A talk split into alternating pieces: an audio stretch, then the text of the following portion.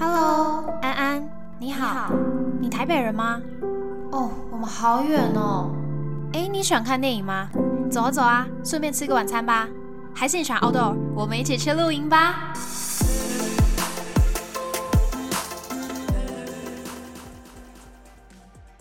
Hello，大家好，欢迎来到交友雷达站，我是 Darby。没错，这个上架通知不是假的，我真的终于又重新开始录音了。大家没有忘记我吧？我也好久没有跟大家打招呼了。其实我自己以为我已经大概三个月没有录音，然后没有好好经营我的社群账号了。可是呢，就久违的回去看一下我的后台数据，发现其实上一集发布的时间是十月十五，然后在上一次是九月份。就也没有到三个月之久啊，那为什么我会一直觉得哦，我已经好久好久，已经快三个月没有做这件事情了？那原因是往前数三个月，大概暑假的时候七八月，我是乖乖的按时的周更，就非常充实的每周访一个受访者，然后再剪辑啊，分享给大家，还做贴文，甚至还做了社群的大改版。就我自己是还蛮满意的一个状态，所以非常充实的过了我的暑假第一个月。可是呢，后来八月就去了电视台的实习。那因为是一到五的实习，所以。真的会还蛮累的，就是精神上、心神上都会很累。虽然呢只有一个月，但是要去适应新环境，还有了解产业生态，其实一下班就整个累趴了。对，然后加上那个记者的生活，又是到处跑跑跑、冲冲冲、赶赶赶。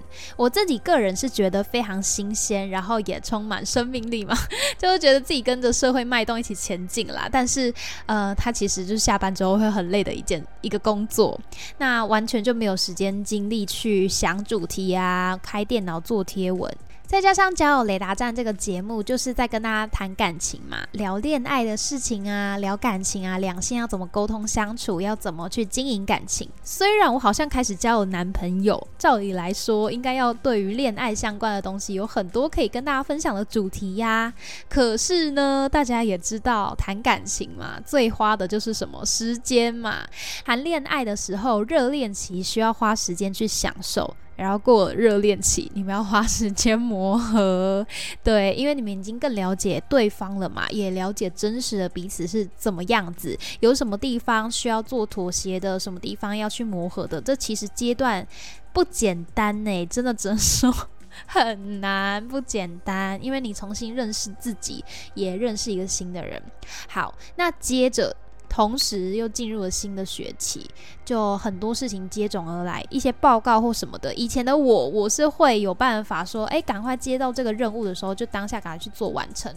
对，但是现在我就不知道为什么，我就很想拖，我又没办法好好做好，就爱拖拖拉拉，然后都快要截止的时候，我才那边赶赶赶这样，我就是很没有动力跟拼劲，把该做的事情做好。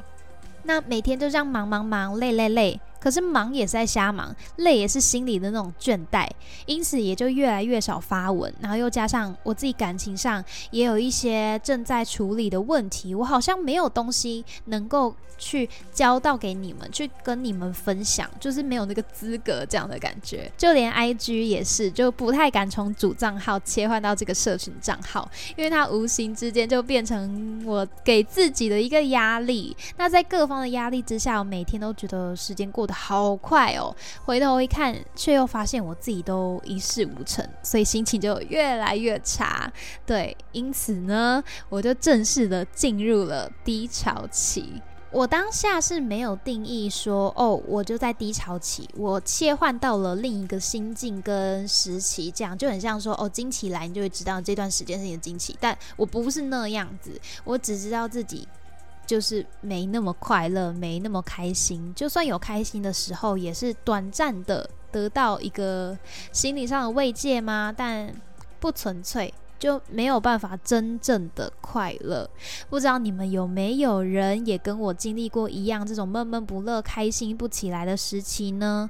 或者你现在就有这样子的烦恼？今天呢，我就想要来跟大家分享 Darby 的低潮全记录，跟你们慢慢分享我这段消失的时间呢，经历了什么？对，然后也会想要来分享我走出低潮期的关键哦。希望当下你们在听的时候陪我走了一趟低谷。那如果你本身也在低谷的话，听完我们一起走出来，一起找到蓝天，好吗？首先，我们先来谈谈低潮有什么特征。好了，最简单、最直觉的呢，就是你不开心、你不快乐，有一片乌云呢笼罩在你头顶的感觉，做事没有动力，感觉说哦，能够耍废就好，我不想动，什么事都不想面对。对于原本有兴趣的事情，你也不再有兴趣，也减少了让你从事的欲望。其实去年的时候，我也有大低潮过，诶，就是不是几天、几个礼拜，是以月计算那种大低潮。那那时候是因为失恋之后的空虚感，让我要逼迫自己去独自面对。独自去疗伤的一个过程，所以自然而然心情不会太好。这次的话呢，我结束低潮的这几天，我也有回去整理出是什么东西、什么因素影响我开始走向低潮。我也有整理出蛮明确的原因，想要来跟大家分享一下。二零二二年的上半年呢，我整个忙翻，对事情是很有拼劲，也对很多事都保有热情跟好奇。这其实要拜去年的低潮所赐。低潮期它并不是一个单纯只有负面影响的时期，一方面它能够帮你缓解跟解放过度紧绷的精神，也可能会给你带来生活的转机。那时候我就因为低潮期结束，所以积累了很多能量，想要好好的冲刺。又加上我单身嘛，那时间最多啦，好好来精进自己，不是最好吗？是最好的时机呀。所以我当时就告诉自己呢，下决定不要超过三秒，只要有一点点有兴趣的事情。我就都会 say yes，就会去报名，就会去参加，就会说我想要。大家知道那部电影吗？Yes Man，就是有一个男的，他本来对自己的生活也是自怨自艾啊，可是他后来就是改变了他面对事情的态度，什么事情有。询问到他要或不要、想或不想的时候，他一切都是以正向的回应去决定要不要从事这件事情，所以他的生活带来很多的转机。那我就也跟那部电影一样，所以我报名了三次的主播大赛，参加了华流之星的甄选。华流之星是就是演戏表演的，那还有去报名了街头歌唱、街头艺人的表演班，还有报名了电商行销的实习，以及在八月份的暑假呢，在电视台实习，另外我在七月其实原本也要在另一个媒体去实习，可是因为疫情他们临时取消，所以我才有机会好好的规划我交友雷达站在七月的每个目标这样子。虽然上半年这些事情不知道真的很多事情，然后不知道真的非常什么丰功伟业之类的，不是每一件事情都有好成绩。可是每一件事情，因为我参与了，因为我花力气跟勇气去尝试去出发，所以总结来说，经验都是好的，而且非常丰富，也让我认识到很多很厉害的人，很多很温暖、很闪亮的人。但就像我刚刚有提到的，不是每件事情都好，不是每件事情都如我预期的好，所以那种我付出了努力却没有回报的心情，它产生了一种怀疑，它产生了一个对自己的质疑跟不自信。就像主播大赛，我会把这个新闻业的这个方向变成我的目标，那我自然而然也会想要去从事一些跟他相关的比赛或什么之类的，但是一直没有做到，然后。呃，一直当做目标的这件事情，我却没有能力做到的时候，就会很受伤，有一种信仰被彻底破坏的感觉。然后我的职涯目标也乱了圈套，在当下也还蛮迷茫的。那另外呢，那个歌唱表演班啊，或者是演员的甄选啊，其实也都是很棒的回忆跟宝贵的经验。可是也是因为我对于自己的期许太高，不如预期，加上那些成功的案例、成功的例子都随处可见，可能身边的朋友朋友啊，系上同学，或者是那些 IG 上很活跃的社群账号，音乐上的成就啊，在演戏上的成就啊，什么之类的，反正都在在告诉我，我做不好这件事情，你懂吗？对自己的不确定跟质疑又更深了。我知道我自己很喜欢唱歌，我也很喜欢表演。其实我大一下加入戏剧社之后，有一个。就是那段时期，我的目标是想要当演员呢，对。但是我现在就会慢慢去想，说对他们的喜欢到底有多深呢？我到底多热爱这些事情呢？我愿意为他们付出多少时间跟成本，多少青春？甚至有一些人，他们愿意有一餐没一餐的来支撑自己的志向。走在这个注定迷茫、不确定的路上，义无反顾的追梦，我觉得很厉害，很佩服，打从心底的佩服。可是为什么我不行？我做不到，而我没有那么多的意愿去做到这件事情。那还有我在那个街头表演班，他是可以去上课，然后有会教一些歌唱的技巧。那也有两次在街头上表演的安排，这样子，所以我没有在西门町啊，在信义区去做演唱。对，但我演唱两次表演到最后一次唱到最后一句的时候，我就是没办法真心的感觉到我喜欢、热爱音乐的单纯跟那样子表演的快乐，就反而一直在内心里面去追究、去纠结上一句、上上一句出现瑕疵的地方，我就觉得这样子喜欢变得好表面，而且好疲倦哦，无时无刻都被自己贴上失败的标签的感觉。然后呢，我最近在听 Pockets 的时候，就收获到了一句话，我觉得好符合我这样的心情哦。他说：“盼望成为梦想，梦想变成压力。”对，就是这种感觉。我对某些事情的自我期许太高了，可能有一点点的自负，但也是要有那样子的信心，去让自己相信说：“哦，我做得到，我可以，或怎样的。”可是就在那个之中，我迷失了自己。对，付出努力的同时，我把自己的要求设定的很高，所以失败的时候才会摔得很重、很惨，就一次次的会去质疑自己，身上的挫败感也越来越重。那因为就一直被贴上这失败的这个标签嘛，当然就会很难过啊，也很受伤啊，所以我接下来就只想要赶快结束一切，回家躺平。我就因此度过了一段非常灰暗的日子，就是这样子的低潮。回顾这段时间啦，我觉得我造成低迷一段时间的原因，其实刚才有提到，然后也蛮明显的，等一下要跟大家说。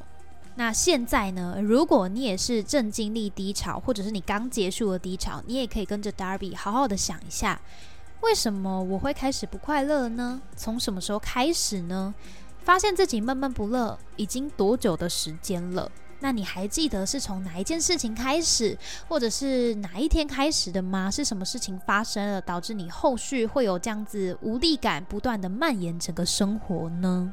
其实啊，无论大家确切引发低潮期的原因是什么，但绝对会有一个共通的感受，就是我们对自己的生活失去了掌控权跟主导权，因为我们没有达到期望中对自我期许的目标，所以觉得所有事都乱了圈套，也不再相信努力会有结果，因为我不相信做了会有意义啊。然后那种无力感就会让你想去逃避，尽量不要去接触，不要去面对。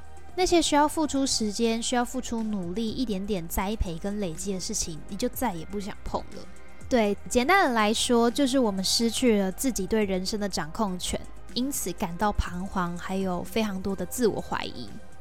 然后前阵子我就在叫雷达站的 IG 有跟大家聊天分享说，哦，我感情上跌了一大跤的事，就跌倒了啦，我在感情上跌倒了啦。对，还探讨到原生家庭的影响，这样子。确实，原生家庭会影响到很大一部分一个人在感情中的行为还有心态。我觉得去了解到这个部分，有让我更认识自己。可是只解释了一半，为什么我在感情跌了一跤？为什么我在感情这段时间其实这么的不健康？对。啊，怎么样的不健康？至于这个，我之后有一些收获，我也会再整理分享成其他集，大家可以好好期待一下。那我想讲的是，其实这段低潮期所引发的负面情绪，也间接的影响到我的感情发展。那这里要提到的这个感情问题，不是说今天我遇到了这个现任男友，所以是他造成的，而是今天我无论遇到谁，我都可能在感情里面会有的情绪跟反应，那就是我这个人 Darby 这个人一生要去克服跟面对的课题，跟我现在所遇到人，呃，关系甚小，OK 吗？好，那因为在生活上，我原本抱有热忱、有期望、有很高度要求的地方，我失足了、失利了，那个掌控。感整个不见了，所以我对自己感到焦虑、没自信，甚至是自卑。所以呢才会想要在可控的范围之内找到主导的感觉，自然而然我就花了好多时间跟精神还有力气在经营感情，太过专注跟投入在感情上面，所以一直当那个感情里面的纠察队长，就哔哔哔，我发现我们哪里有问题，有问题哦，哔哔哔，我们要沟通喽。哔哔哔，我们要来修补喽，所以就是非常害怕这个谨慎在我眼前珍贵的事情，而且是可控的事情也离我远去，对，让我男朋友造成很大的压力，所以我们就吵了很多架啦，就是也不是说吵很多架，我自己不觉得那个是吵架，可以想象他的压力有多大，因为。我也给自己很大的压力。总之，就是有一段时间，我们的感情谈得不轻松，因为我自己也过得不轻松，所以真的是辛苦他了。而且我们最近还要过半半年纪念日啊！我真只想跟他说谢谢，对不起，敬个礼，有你真好，真是辛苦了。这样子，去年我遇到低潮了，今年我也遇到了，我自己相信啦。八九不离十，我未来肯定会持续在遇到，就是因为会遇到，所以我也不觉得说这是我需要去逃避的事情。我比较想要就是透过一次一次的练习，学会让负面情绪跟我的正常生活轨迹去做切割，尽量不要影响到别人，不要影响到我身边那些我喜欢的人、我爱的人，还有那些我想珍惜的人事物。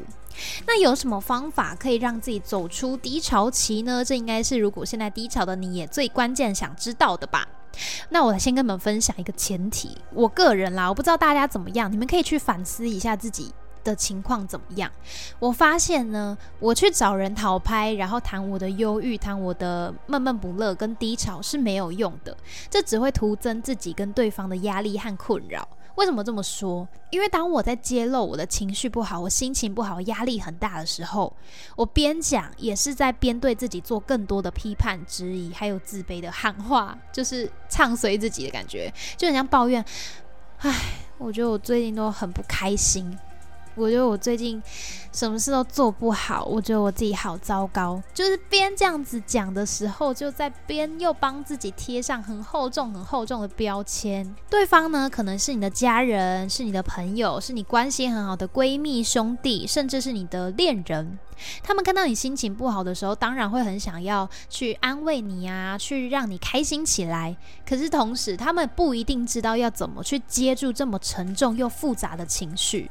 可是是因为你开口主动说你想分享，主动找他们，所以他们也会觉得自己这个角色是至关重要啊。两个人的对话呢，焦点就会在你身上。他们可能会试图想要找一些安慰的话，让你心情好过一些，或试图帮你找办法，因为感觉是你不知道怎么做，那我就提供方法给你参考啊，这样子。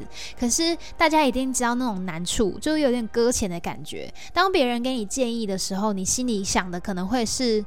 按你说的，我都知道啊，可是我就不知道为什么不想这么做啊，或者是我都做了这些事啊，你讲的我都做过，可是没有用啊，你懂吗？就会觉得很阿杂，然后加上对方又会尽可能想安慰你的情绪，那个成效不怎么大，因为结束对话之后，这个情绪还是留在你这边，你会继续感觉到不开心，你会继续感觉到郁闷。原因很简单，就是我们心受伤了嘛，就很像你的脚踝受伤了啊，你可能擦伤之类的，大家会给你药，给你 OK 泵，告诉你要怎么去照顾你的伤口。可是真正在痛的还是在你身上啊，只要你有感觉一点点痛，那都是真实的感受。可是别人不会知道，不会体会，那就只有我们去跟着时间，慢慢的让它恢复。那所以接着呢，有几个步骤想要来跟大家分享，在低潮期我们需要具备的心态。首先，顺应着刚才的我们受伤了这件事情来讲，我们首先要做的事情就是好好的、真心的让自己去放松跟复原。你有伤口，你就是要让它去慢慢好起来。你不要求产出，不要求更高的目标去设定在那边，然后让你自己一直觉得自己呃做不好、做不到，不断的打击自己。经历低潮期会让自己有很大的信心跟挫折。如果你这时候又有这种不放过自己的强求心态的话，真的会越来越痛苦。当你达不到目标的时候，你又会摔得更重，然后又会不知所措。同时，你也会忘记你自己过去其实有很多很好、很自信、很闪亮的地方。你有很多累积啊，只是因为你遇到了一些挫折，你不小心就以偏概全了。其实你很好，好不好？相信你自己真的很好。你觉得你以前都一直不快乐吗？也没有啊，你以前一定有开心快乐的时候啊，你一定有那些拼劲，然后有些冲劲的时候，你以前是很棒的啊。现在你没有不好，现在你只是需要时间休息，对不对？我们受伤，我们就需要一点时间去恢复。希望这些话你们可以听在心里，然后觉得自己不够好的时候，好好拿出来跟自己加油打气。要记得一件事。适时的让自己心灵去放松，你主动的让自己去接受这样子正向的。能量正向舒适的环境的时候，这点跟你潜意识那种为了逃避而耍废的感觉是不一样的哦。你要接纳自己有不完美的时刻，接纳自己有想休息的时候，不要一直责备自己，为自己可以建立一个留白的时刻。再来第二点呢，从小事开始，拾回掌握权跟自我满足。你去想想做什么事情会让你有成就感，这点其实很看个人啊。但一个共通的概念是。我们大家都不要把目标设定的太高哦，不要觉得说这个东西是要有产出的，跟刚刚一样，不要有那个 KPI 那边设定，好不好？生产力什么的先放下，对自己好一点。我自己的例子来讲，我是会利用保持居家环境的整洁来达到满足跟掌控感。跟成就感，因为你打扫的时候不会花太多脑力去思考，你就是呃专心的把地扫好啊，专心的把桌子擦干净之类的，你自然而然不会有太多的好的、坏的心情跟情绪在你的心中流动。然后回过神来，你家里就变得干干净净的，很舒服，又是你自己一个喜欢的环境，你就会值得开心，也会觉得说哇，我有掌控权呢。这个家里的一些物品的摆放啊，或者是整洁度等等，都是你可以自己去掌握的诶。那当然，你也可以到户外。去运动啊，骑脚踏车、散步或跑步等等的，反正就是做一些设定目标，但是那些目标又不会让你产生压力的事情。做这些你喜欢的事情，来分散掉一些你一个人待着就会胡思乱想的压力。OK，那再来进入到第三点，我觉得对我而言，走出这个低潮期，第三点至关重要，就是接触正面的人，接触那些你觉得他目前他主导了自己人生一切的人。就像我这学期有一门课，那堂课老师都会两三个礼拜就请业界的讲师、学姐、学长他们回来分享自己在工作上的一些转。者现在很成功的模样，那我边听那些演讲，我就会被激励到，也会去思考未来的规划是什么。那说起来是很正向的诶，即便这是一个想象而已，就是一个大概的轮廓，你也会对自己的未来多了一份希望跟平静，就会觉得说，哦。他们都可以做到这些事情，我也好想要。那这些人就会很像是一个导师的存在，他们分享自己的生活，告诉你他们因为自己的决定，他们因为自己的主导之后，人生发生了什么精彩的事。光是这一点，你就会觉得自己哦充满动力耶，也会期待。未来的自己是怎么样子，然后会期待自己完成好多目标，但是这些目标当然就是中长期那种大的目标啊，所以你也不要太苛刻自己，说我短期内就一定要达成这些目标，不要这么的。这个我觉得不叫好高骛远，这个是你对自己的期待，对自己的自我要求高，是是是一个值得去肯定的事情，因为你对自己有上进心、有要求嘛。我们不讲好高骛远，可是要实际一点，要落地一点，要踏实一点去想，可以先分化成怎样的小目标，我们可以慢慢的去前进，先让自己在这个。可能看起来是漫长的一条路上，找到短期内我们就可以达成，然后有成就感 get 的那样子的小目标。那我还发现另外一件事情，去年跟今年的低潮期，很神奇的是，我都是在进行访谈跟受访者。采访的时候听他们的故事，意外走出来的，已经第二次了嘛，所以我就找到了一个规律。我发现自己呢是在他们分享自己为主角的这个故事的时候，我身为一个旁观者，听他们对于自己的人生有什么抱负跟追求，还有对人生有怎么样的态度，我就会在空隙之间也去思考自己怎么样怎么样怎么样。我会去思考自己，哎，对，耶，我怎么忘记我的生活态度是什么了？我怎么忘记我有拼劲的时候闪亮的样子是怎么样了？就是你会被激励，这就像我刚讲的。和你去主动找朋友来讨拍的感觉是非常不一样的，因为你去找朋友讲，你就是站在一个比较低迷的情况去跟他说我有这样子的状况。可是如果你今天是一个很平等、很客观，站在旁观者的角色去看这样子正向的人给你的影响，是会比较醍醐灌顶的感觉。不会太重点在处理你的情绪，而是能让你得到满满的正能量。我觉得这点至关重要。接触正面的人，接触目前你觉得他的人生当中他自己主导了一切的人。再来第四点呢，这一点的时期，我觉得要放在比较偏后面，中间偏后，就是这个低潮期中间偏后的部分。因为前面就像失恋一样，我们受伤了，我们需要时间去疗伤，我们需要时间来了解自己的伤口，来包扎自己的伤口。那你就去好好的复原。可是到后面要开始结痂了，要开始呢，哎，好像可能要拆绷带了，要干嘛的时候，你要提醒自己一件很重要的事情：凡事呢，让情绪。主宰什么事都完成不了，这是我之前不知道哪里听到的一句话，真的也是把我自己打醒了。拖延症如果顺着低潮来袭是最可怕的，因为你已经在低潮了嘛，你又让自己过度的放纵，这就跟前面提到这种接受自己不完美、接受自己心情不好是不太一样的，一线之隔，你知道吗？超过了那条线，你就真的只是在扮演一只米虫。我其实就有一段时间在低潮期，因为我我。我花了很多时间在低潮，诶，不是以天，不是以礼拜来计算，是以月来计算，所以我真的当了米虫好久。我承认，回家就是不想跟人接触，不想跟别人聊天嘛，然后我就追剧啊，看 YouTube 啊，然后看到就。比如说七点多回家好了，然后拖一拖，十一点多才去洗澡，甚至更晚。你说我得到什么吗？看影片很开心吗？得到什么知识吗？什么都没有，好不好？其实到后来，我根本也是边度孤，然后边睡边看影片，就非常累又没有意义，然后又不想面对说去洗澡去好好的舒服睡一觉。我就是，你懂吗？我就是一只米虫，我就是米虫小姐。对，所以这真的很重要的一点是，你要告诉自己，凡是让情绪主宰的话，什么事都做不好。我是真的有事要做，但我一直不去做，我一直不去面对。比如说最简单，去洗澡，我都不去洗，我就要拖拖拖拖拖拖到我真的累到不行，然后赶快去上床的时候，我才去洗，就是会很浪费时间。那甚至洗澡已经是比较小的事情了。如果我有报告要交，怎么怎么办？我一样就是一拖一拖一拖啊，是米虫小姐。好，各位先生小姐，我们不要再当米虫了。有一件事情，我在这个低潮期我没有做，但是因为这个米虫经验呢，让我觉得一定要加入这个东西，然后甚至把它放在第四点，因为第四点我刚刚就是说放在大概中后期嘛。那这个第五点要等下要讲的这一点呢，我觉得要放在第四点之前。就是设定停损点，你必须设定一个合理，然后又能让心理得到适当修复的期限。对，要告诉自己说，诶，我们边帮自己找回主控权，边休息，边照顾自己，可是也要适时的回归正轨喽。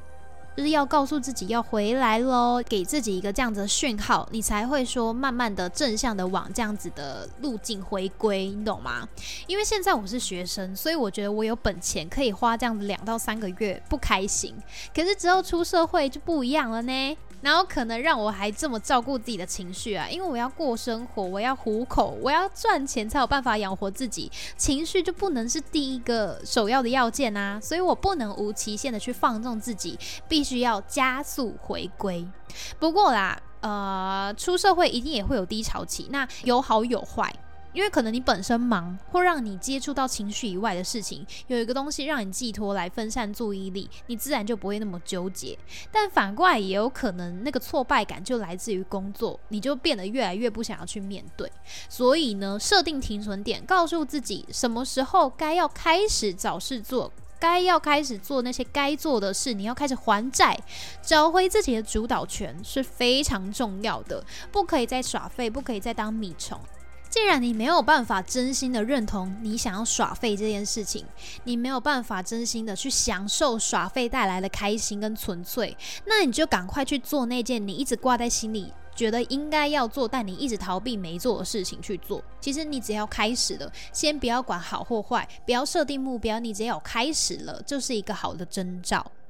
好啦，以上就是我的低潮全记录，就是这几个这一段时间我觉得不太开心的事情，然后我有理出一个大概的轮廓，也有分享一些怎么样子帮助自己走出低潮期的方法。如果你也经历低潮，觉得自己好糟糕、好负面的时候，我想跟你说，这就是人生。对，这就是人生，这很正常。没有人可以一生都在高峰，那也有了这样子的负面情绪去面对、去处理的能力，算是给自己增添了一堂课吧。那也让自己有好好休息跟调整方向的契机啊。同时会让我们更珍惜开心幸福的时刻，对吧？